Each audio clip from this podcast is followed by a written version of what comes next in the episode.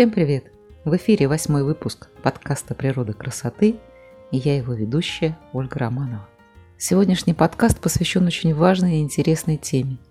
Это ежедневный уход за кожей лица. А главное, чтобы этот уход был правильным. Именно правильный уход за кожей – это гарантия того, что ваша кожа будет выглядеть здоровой, красивой и не будет иметь никаких ненужных проблем. Вот сегодня мы и поговорим о том, как правильно нужно это делать, какие ошибки совершаются при уходе за кожей в подростковом возрасте, во взрослом возрасте, как правильно нужно ухаживать за кожей, особенно если эта кожа проблемная, какие уходовые средства лучше применять и как это делать. Сегодня мы обо всем этом поговорим с моей дочерью. Юля, она сегодня у нас в студии, и она расскажет о том, как нужно это делать, и расскажет она это ну, практически как эксперт, потому что ей пришлось в подростковом возрасте столкнуться с проблемной кожей лица. И вот решая задачу, вот эту проблему, с которой сталкиваются ну, практически все подростки, мы пришли к выводу, что очень важно, помимо соблюдения всех правил, о которых обычно говорят, это питание, проверка там гормонального фона, очень важно правильно ухаживать за кожей лица. Ну а как это делать, Давайте разбираться вместе, так чтобы не совершать ошибок, а делать все правильно. Привет, меня зовут Юлия, мне 31. Я хочу поделиться своим опытом о том, как я научилась правильно ухаживать за кожей и поборола проблемы с прыщами. Удивительно, но это произошло совсем недавно, когда мне было примерно 28. Но так случилось не только со мной, но и многими моими друзьями и знакомыми, а также с людьми, с которыми я познакомилась в пабликах в интернете и даже с некоторыми блогерами. Ну что, ну давай тогда рассказывай с самого начала, что, с чего все это началось. Ну, началось все, конечно, с подросткового возраста, а, лет с 12, наверное. И тут я уже могу сформулировать такие общие ошибки в уходе за кожей, которые допустила я, мои знакомые, и я думаю, они достаточно типичны, их допускают многие. Боже, неужели это выдавливание прыщей? Да, это тоже но это, пожалуй, самое очевидное, потому что о том, что давить прыщи нельзя, мне говорили всегда. Но все знают, что бывает довольно трудно удержаться, когда ты подросток и тебе хочется поскорее от них избавиться.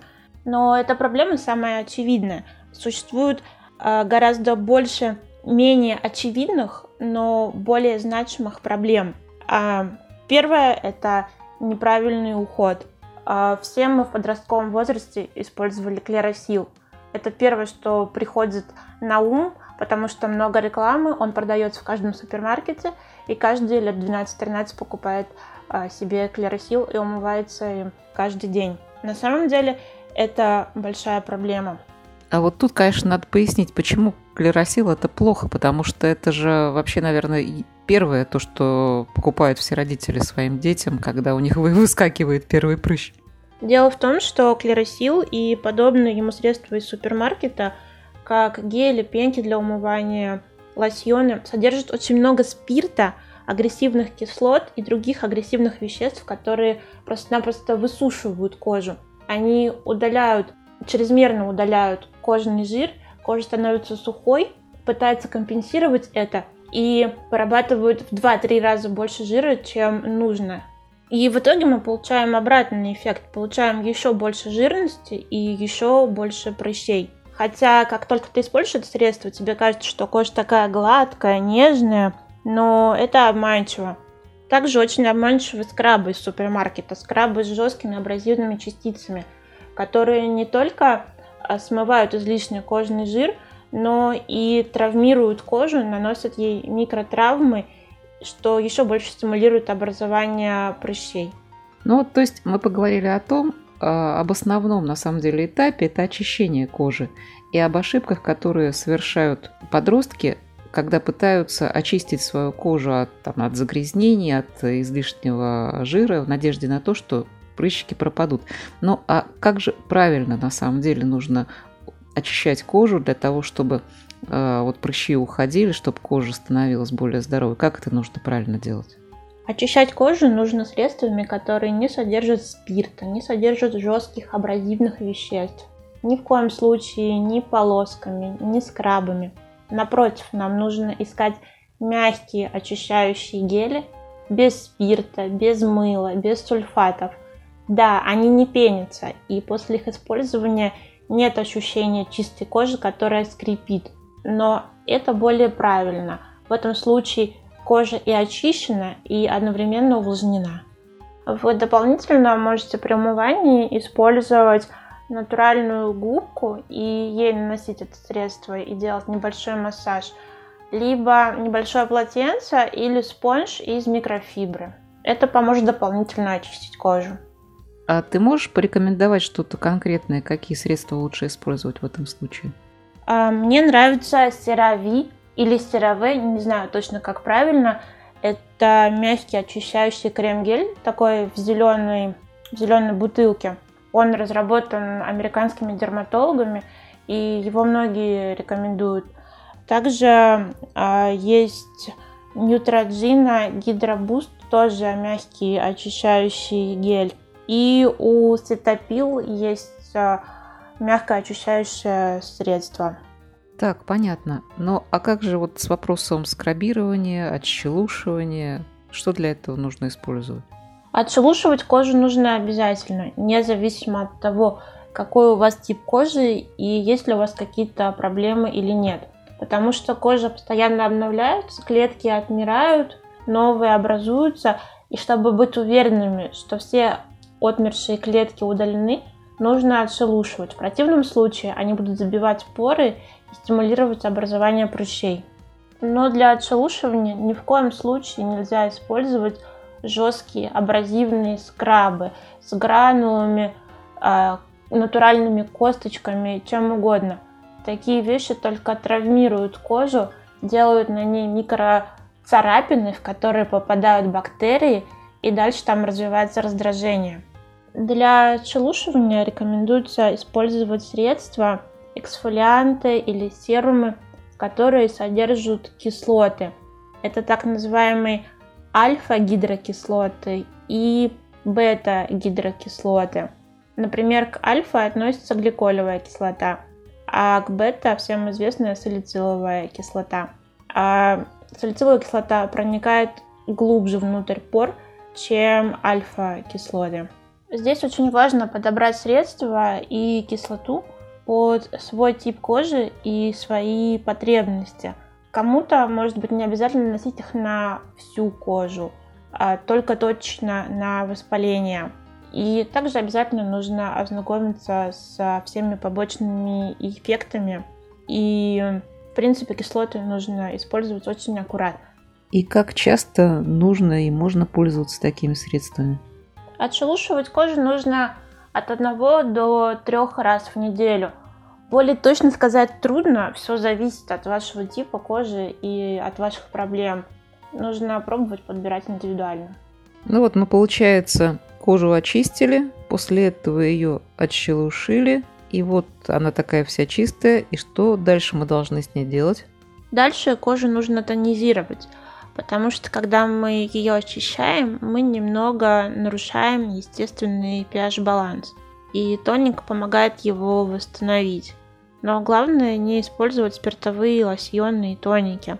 Лично мне нравятся натуральные, например, розовая вода или вич хейзел, по-русски, кажется, гомомелис. А как лучше наносить такие тоники? Наносятся они с помощью спонжиков или каким-то другим образом? Как лучше их наносить на кожу? Можно протирать кожу ватным диском с тоником – а я люблю переливать тоник в бутылку с распылителем и использовать как спрей. Очень освежает. Чтобы подытожить эту часть, получается так, что у нас э, нам требуется ежедневное очищение лица, и э, 1-3 раза в неделю нужно проводить эксфолиацию кожи, удалять омертвевшие клетки. И после каждой процедуры очищения или эксфолиации мы наносим в обязательном порядке тоник для лица. Вот эти три этапа а, мы а, обсудили, и теперь следующим этапом у нас а что идет? Увлажнение? Да, увлажнение. И, на мой взгляд, увлажнение – это ключ к успеху. Увлажнять кожу нужно всем, вне зависимости от типа кожи. Каждый день, утром и вечером. Если у вас сухая кожа, она станет более напитанный и нежный.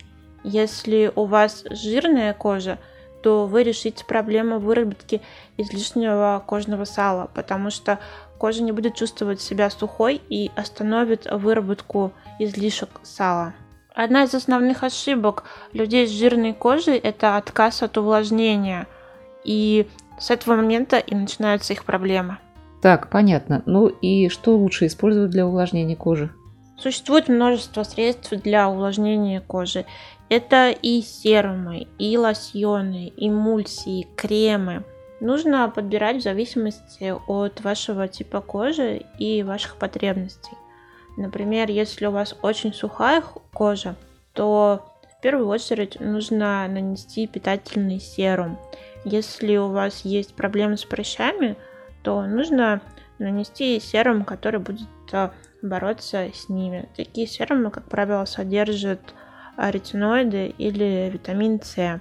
Дальше мы наносим увлажняющий лосьон или а, крем для лица, который мы подбираем под себя индивидуально. Лично я не люблю кремы, которые содержат масла. Как мне кажется, эти масла, они неестественны для кожи.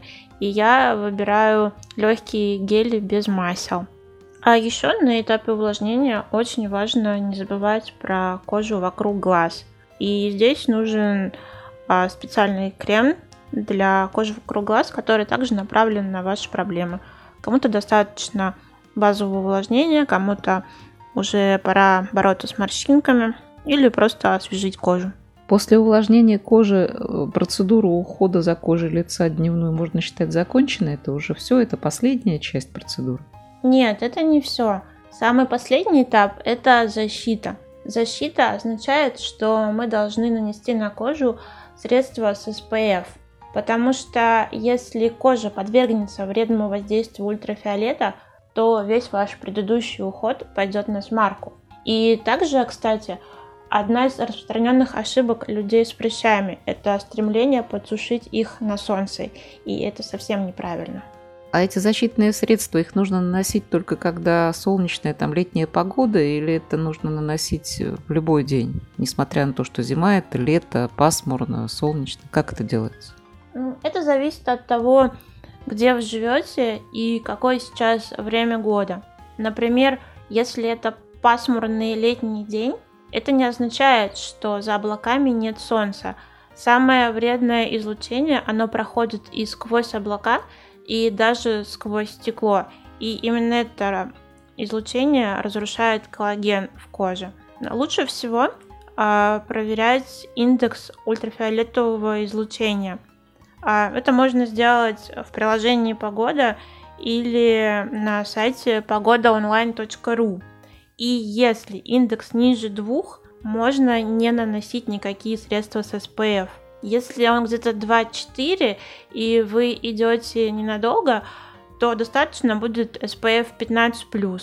Но если он выше 4, то здесь уже нужно средство 20-25 и даже более. Если выше 6, то необходимо 25 плюс, и это действительно важно. Слушай, Юль, но мне кажется, что все средства, которые с SPF, они какие-то тяжелые, очень жирные, и при нанесении они разве не забивают поры? Это вообще не вредно? Да, они действительно достаточно жирные, поэтому я и советую ориентироваться на индекс ультрафиолетового излучения и подбирать средства под, так сказать, погоду. И лучше не использовать средства с SPF больше 50, они действительно сильно забивают поры. В таких случаях лучше прятаться от солнца. И, в принципе, солнце не так уж полезно. Если есть возможность не выходить на солнце, лучше этого не делать. Ну, итак, мы обсудили пять базовых проблем, которые э, одинаково применимы для всех. Для любого пола, возраста, как подросткам, так и взрослым людям, как женщинам, так и мужчинам. То есть человек, когда ухаживает за своей кожей, в ежедневный уход за кожей должны входить следующие этапы. Это очищение, отщелушивание, тонизирование, увлажнение и защита – вот эти основные правила нам необходимо соблюдать. А, Юль, скажи, пожалуйста, а есть ли у тебя какие-то специальные вот советы? Мы начали сегодня с подростковых проблем, что, собственно, первый раз и скажем так, наиболее интенсивно подростки сталкиваются с проблемой э, с проблемной кожей, с прыщами. Есть ли у тебя какие-то еще советы и рекомендации именно для подростков, чтобы уменьшить или избежать эти проблемы? Ну, девчонкам я советую не увлекаться замазыванием прыщей тоналкой, особенно тоналкой на масляной основе. Я, конечно, все понимаю, это тяжело, но лучше немножечко потерпеть и реально вылечить прыщи, чем замазывать их всю жизнь.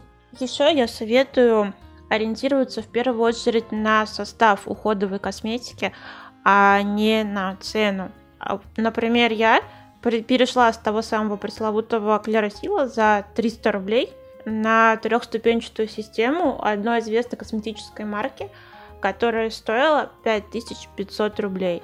Там было мыло 200 мл, тоник 200 мл и увлажняющий гель.